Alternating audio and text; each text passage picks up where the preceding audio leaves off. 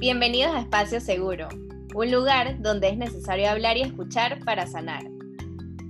Invitaremos a profesionales de diferentes ramas para poder entender mejor nuestro mundo interno.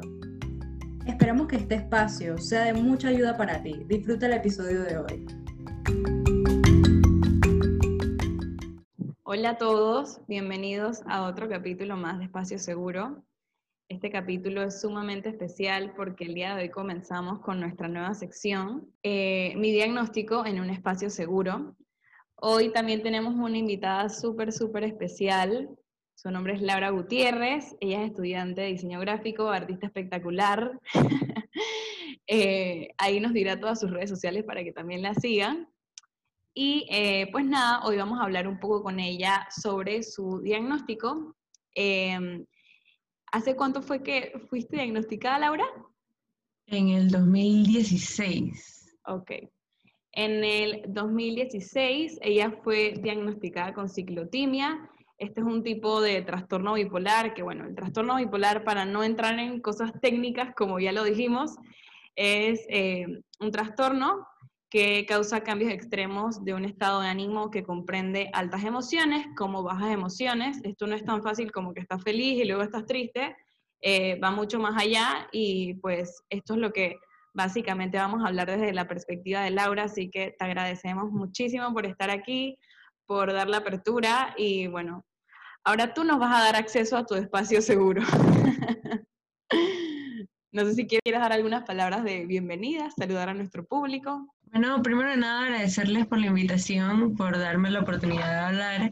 Bueno, estoy un poquito nerviosa, pero emocionada de poder compartir con, con todo su público acerca de, de, esto, que no es fácil, pero, pero que siento que hablar de eso hace que las cosas sean más fáciles, definitivamente, y que se puede ver desde otro punto de vista. Totalmente, Laura. Y bueno, te agradecemos que lo que tú te sientas cómodo a compartir, eh, pues no los digas y, lo que no, también lo omitas, porque al final eh, pues es tu espacio, como vuelvo y te digo.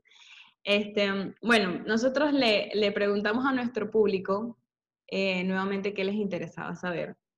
Y en primera instancia queríamos saber qué ha significado para ti el trastorno bipolar. háblanos un poquito de este momento del diagnóstico, cómo lo fuiste pues llevando a cabo y todo lo demás.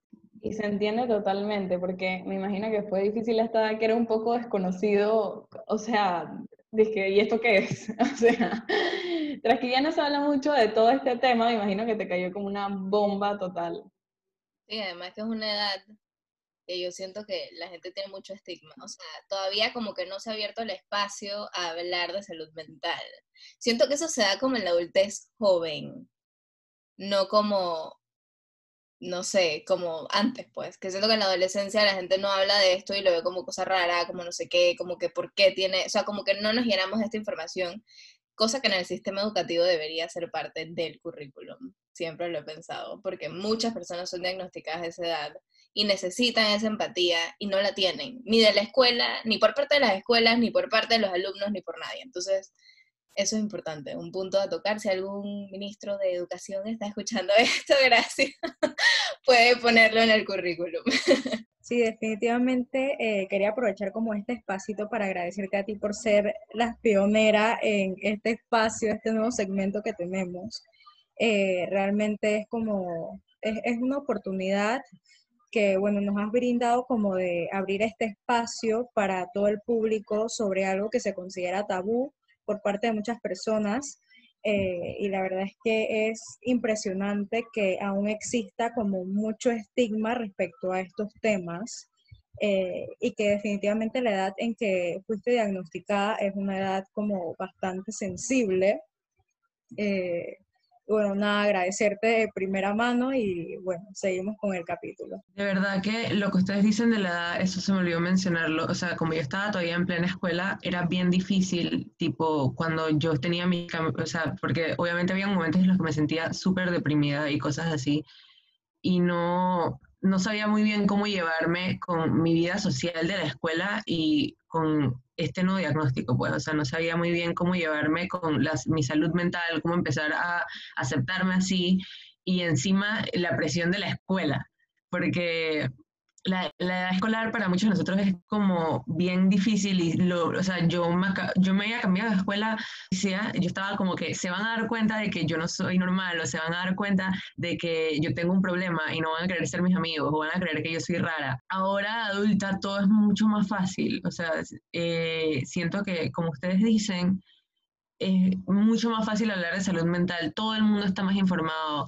y es como menos un poquito menos tabú el decir como que, ah, yo tengo esto. En verdad estoy muy de acuerdo, porque yo quizás en la escuela, ahora que estudio psicología, bueno, diferente, pero cuando estaba en la escuela quizás no lo veía de la misma manera o tenía muy poca información, porque la gente tiene muy poca información y ni siquiera es que hay herramientas accesibles para poder ¿sabes? Entrar y decir, ok, tengo información fácil de este tema, no. Por eso el podcast, por eso hacemos esto, para que la gente tenga información accesible, salud mental. Eh, y eso es lo bueno, ¿no? O sea, como que dejar nuestro granito de arena, eso es lo que tratamos de hacer con estos episodios, para que cualquier persona que sea diagnosticada con trastorno bipolar, que son varias, muchas personas, muchas personas al año, eh, pueden escuchar esto, pueden empatizar y decir, ok, no soy lo único, no soy la única, no, no soy el único, porque uno siente eso, como que, ok, más nadie, quizás más nadie se siente así, quizás más nadie eh, pasa por estas cosas.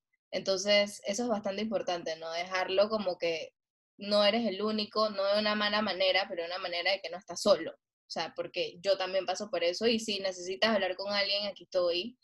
Em, eh, y creo que va un poco ligado con lo que has mencionado, Gaby, eh, Laura, ¿cuáles han sido tus herramientas como cruciales para sobrellevar esto? Primero que nada, hablar de eso. O sea, eh, obviamente la terapia. Eh, yo soy fiel creyente en la terapia desde que tengo 14 años. Yo admiro muchísimo lo que ustedes se van a dedicar. Eso es, para mí ha sido mi salvación realmente el poder hablar de eso. en mi caso, mi mamá es bipolar entonces, yo tenía alguien en mi casa que me entendía. Eh, era alguien que entendía lo que era sentirse mal, lo que era sentirse bien, lo que era el tener que tomar medicinas. Entonces, el tener a alguien de confianza con quien hablar, siento que me ayudó un montón a aprender a sobrellevarlo. Eh, yo, bueno, estoy medicada, entonces la medicación hasta cierto punto eh, obviamente acompañado de la terapia, pero la medicación me ha ayudado un montón. He tenido que cambiar, obviamente, de medicación a lo largo de los años porque dejan de funcionar o lo que sea. Yo, yo, yo tenía un serio problema con la medicación y siento que eso es algo que le, que le pasa a mucha gente, que es como que yo tengo que tomarme algo para, de nuevo, para ser normal. Pero entonces lo que siempre me han dicho en terapia es como que cuando tienes fiebre, tú te tomas una panadol. Cuando te duele algo, tú no te quedas así entonces, eso. Y ahora he estado teniendo como, tipo, eh, durante la pandemia he estado como con ataques de, de actividad súper fuertes. O sea, digamos, en la noche me pongo a hornear pan y cosas así. Entonces he, descubierto que el ejercicio eh, me ayuda muchísimo a controlar ese tipo de, de, de, cosas, pues, o sea, entonces estoy yendo al gimnasio. Entonces esas son las cosas como que siento que me han ayudado a sobrellevar. Sí, y bueno, obviamente el tener un hobby también. En mi caso, el pintar, el dibujar, el, algo que me distraiga, algo que, me, que mi atención la tenga como que focus en eso, es también una vía de escape súper útil. Sí, lo del ejercicio me gustó mucho, porque a veces eh, como que infravaloramos lo que es el ejercicio, bastante. Eh, y la gente dice, haz ejercicio porque te va a ayudar y en verdad es como que, pero es ejercicio y no, o sea, genuinamente uno como que quemas, en tu caso, quemar como que esa energía que tienes, o que es como una sobreenergía para dejarlo como que un poco más coloquial. Em, y en otros trastornos también, o sea, hay, mucha, hay muchas enfermedades mentales que también el, ejercicio es muy recomendado em, y ayuda muchísimo. Entonces, eso es algo que digo, teniendo o no, porque también para mantener tu salud mental, ahora que estamos como que en el encierro, que no estamos tan encierro, pero hay ciertas personas que todavía siguen ahí, ya sea por miedo, ya sea por ansiedad, ya sea por cualquier cosa. E igual, si sales, hay cierto miedo, estamos más alertas, no es lo mismo que antes. y quemar eh, como que estas cosas, eh, haciendo ejercicio, etcétera, los puede ayudar mucho. Así que ese es el consejo de Laura del ejercicio. Tómenlo. y yo creo que también está el tomarte el tiempo de autoconocerte, porque ella también mencionó algo como el pintar, el realizar las actividades que a ella le gustan. Y ahí está la importancia de cuestionarse qué me gusta a mí, y entender que gustar no significa que tienes que ser la mejor, simplemente una actividad que, que sea como un escape. Así que eso también me parece sumamente importante. Yo creo que eso es algo que la gran mayoría se ha preguntado con esta pandemia porque teníamos tanto tiempo libre que era como que hay, algo hay que hacer con nuestra vida en todo este tiempo. Así que me parece sumamente importante no solo para, para lo que tú mencionas, Laura, sino para nuestra salud mental en general. Full. Yo tenía una pregunta eh, y era que como que qué mitos has escuchado sobre el trastorno bipolar en general y cómo tú los desmentirías. Wow, eso sí, yo creo que como que lo primero que nada es, no sé, en la televisión, en las películas, en todo esto te lo pintan como que tú cambias de humor de un, de un momentito al otro y que son estas cosas súper, como que estoy llorando a lágrima viva y que después estoy tirándome carcajadas o los pintan a veces como, como gente, y el, asesino es una persona bipolar y es por eso. No, no es así. o sea, definitivamente no es así. Hay días en los que sí, obviamente, te sientes muy feliz o te sientes muy triste o lo que sea, pero no es como eso que tú ves en las series de televisión de que es de un momento a otro y que es tan exagerado. No es así. Siento que ese es como el más... Y obviamente, eh, hoy, o sea, hoy es mucho la expresión como que deja, eh, eh, que tú sí eres bipolar. Y es por eso de, de, cambiar de humor. Y no es así, o sea, de verdad no es así.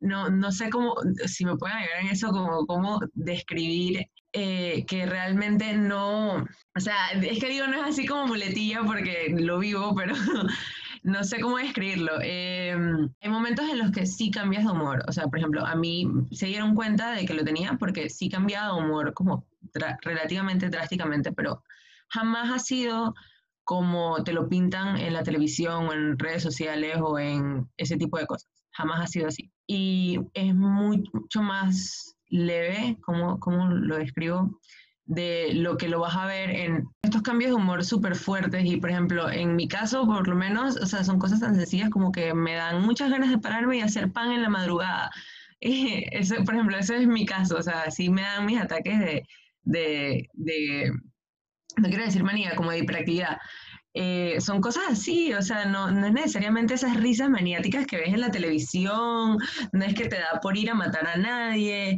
no es nada de eso. Mm, yo creo que la diferencia, Laura, principalmente está en que la sociedad lo hace ver como que eres bipolar o, ay, si eres bipolar, es como que si esto fuera una decisión y en realidad no lo es. Entonces, también está como, creo que hasta que ves a una persona, digamos, en alguno de sus episodios, te puedes dar cuenta la gran diferencia que hay porque en tu caso, como tú misma la dijiste, es como ciclotimia, que es como un espectro, digamos que más bajo de lo que es el trastorno bipolar, pero cuando ya hay más episodios de manía, o como tú lo misma lo catalogaste, hiperactividad, es un poco más fuerte. Y no es como lo ven en, la, en las películas que es de repente una persona matando a alguien, no, o sea, es una persona que de por sí por ese episodio no, no tiene miedo a lo que le pueda pasar, o pueda hasta atentar a su vida en un episodio como ese. No es como que, ay, hoy estoy feliz y, bueno, hoy estoy triste. No, no, no, eso no es así, es algo mucho más grave. Entonces,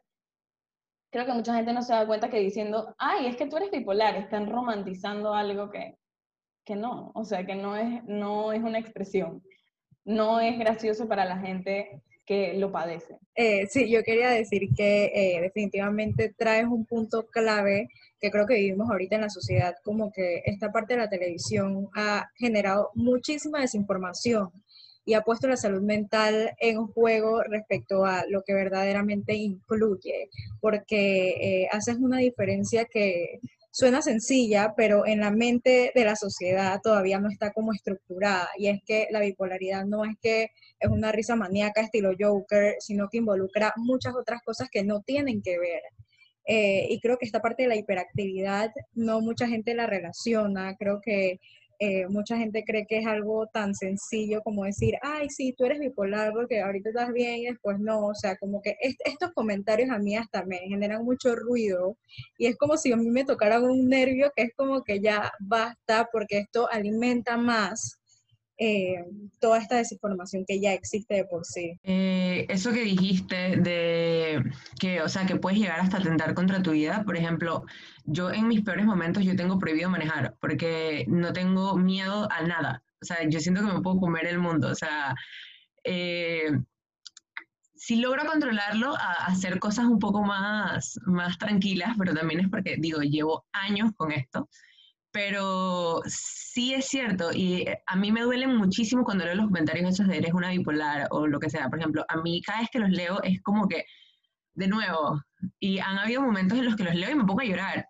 porque genuinamente siento como que no, de verdad no entienden qué, es vivir con eso.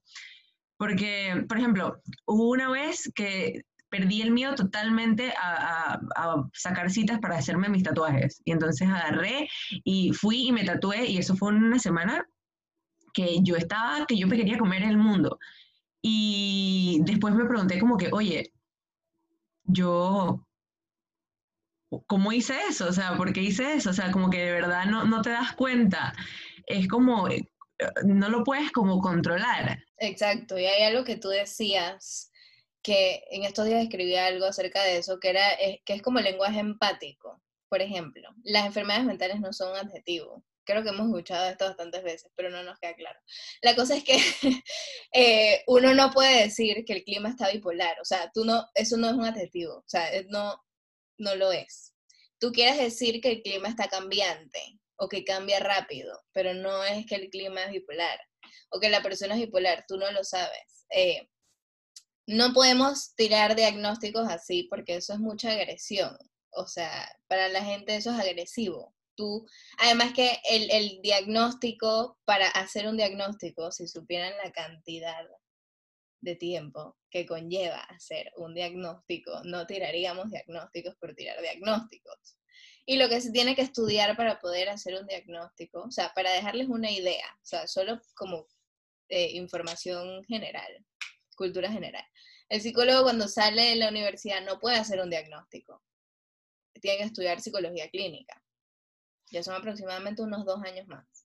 O sea que son unos seis, cinco años, seis años estudiando para poder hacer un diagnóstico. Entonces, estos tipos de, de, de adjetivos, que no lo son, pero si lo usamos de esta manera, es bastante agresivo para la otra persona y no sabemos cómo puede impactar, porque ¿qué pasa si sí? ¿Qué pasa si la persona sí tiene ese diagnóstico? O sea, uno nunca sabe. Entonces, eh, si, si quitamos esto de nuestro lenguaje, podemos ser mucho más empáticos con las personas. Y quizás el, adjetivo que estamos buscando no es ese. O sea, quizás el adjetivo que estamos buscando es cambiante, em, no sé, lo que sea. Hay muchos adjetivos en el mundo. Eh, y con eso, y podemos ver ese tipo de, de, o sea, incluirlos más en nuestro vocabulario en vez de usar como que este tipo de cosas eh, que pueden ofender. Sí, aquí yo también quería decir que no es un adjetivo tampoco para la persona, porque he escuchado mucho, que, ay, déjala, ella es una, es una persona depresiva, es que, no, esto no es un adjetivo. Si tú quieres hablar de alguna condición, y aquí hablo desde el autismo hasta un trastorno de la salud mental. Es una persona con, no es una persona eh, autista, una persona, y que suena horrible, pero lo tengo que decir sin tabú para que aprendamos, digamos, a, hacerlo. Ahí quiero hacer un disclaimer a una serie que se llama Spinning Out. Es la serie más real que yo he visto sobre este trastorno. Si no la has visto, Laura, te la recomiendo sea, es una serie real, no es que, ay, vamos a ponerlo lo más bonito posible, no. Aquí muestran realmente lo que es, y yo creo que si todos vieran esa película, por más que se ve que es una patinadora de hielo y creen que es la clásica historia, de verdad muestra lo que es vivir con este trastorno. Así que se las recomiendo a nuestro público, veanla. Otra película también es loco por ella. O sea, es bien eh, light eh, lo, como lo ven, pero más o menos ahí pueden ver cómo es, sobre todo es cómo vivir con una persona con este trastorno y cómo él lo llevaba. creo que la, la, película se trata más de eso, pero pueden tener como un vistazo de, del trastorno en sí. Y es bastante real. Ella tenía eh, bipolaridad tipo 1, así que es bastante real lo que, lo que ponían ahí. Así que me gustó porque no, no tenía así como que el toque Hollywood que era de como decía Laura, voy a matar a alguien, o sea, no. Así que, ajá. ya está, creo que sería como para ir finalizando y cerrando. Eh, ¿Qué le diría finalmente, Laura, a nuestros oyentes que han sido diagnosticados con bipolaridad? No eres, como lo leí en el, en el blog de Gaby, que no eres tu diagnóstico, que realmente no, como dicen ustedes, no es un adjetivo, no te define y que se puede vivir con ello y que no tengan miedo, genuinamente que se pone mejor, o sea, aprendes a vivir con ello. Y es básicamente eso, no tener miedo y que no eres eso, o sea, que eres una persona normal, simplemente que tienes algo que te hace aún más especial y que no le tengas miedo a afrontar lo que viene con, con esto, pues, que es parte de ti. Exacto. Muchas gracias, Laura, por tus palabras.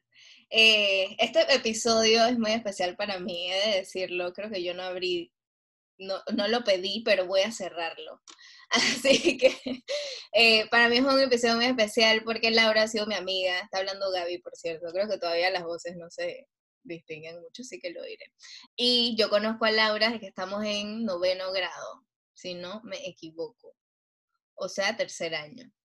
Y desde ahí hemos sido amigas hasta el día de hoy. No nos vemos siempre, no hablamos siempre y nuestra amistad sigue siendo absolutamente la misma. Es de ese tipo de amistades, long lasting. Así que eh, muchas gracias Laura, para mí ha sido todo un placer escucharte, me siento muy honrada de tenerte aquí. Em, así que muchas gracias por compartir tu historia. La verdad es que yo sé que va a ayudar a muchas otras personas que han sido diagnosticadas con cualquier tipo de bipolaridad. Em, y gracias, de verdad, por poner tu granito de arena eh, en esto.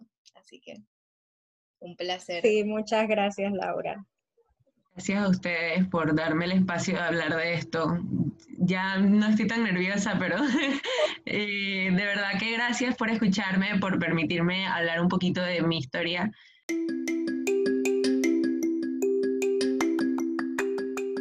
Este fue un episodio más de Espacio Seguro Podcast. Esperamos que esta sea una herramienta muy valiosa para ti. Nosotras somos Gabriela Celaya, Darena Villalobos y Evelyn Rubio. Recuerda seguirnos en nuestras redes sociales, en Instagram como arroba espacioseguro.podcast. Y no te olvides de que estamos en la plataforma de Spotify y Apple Podcast.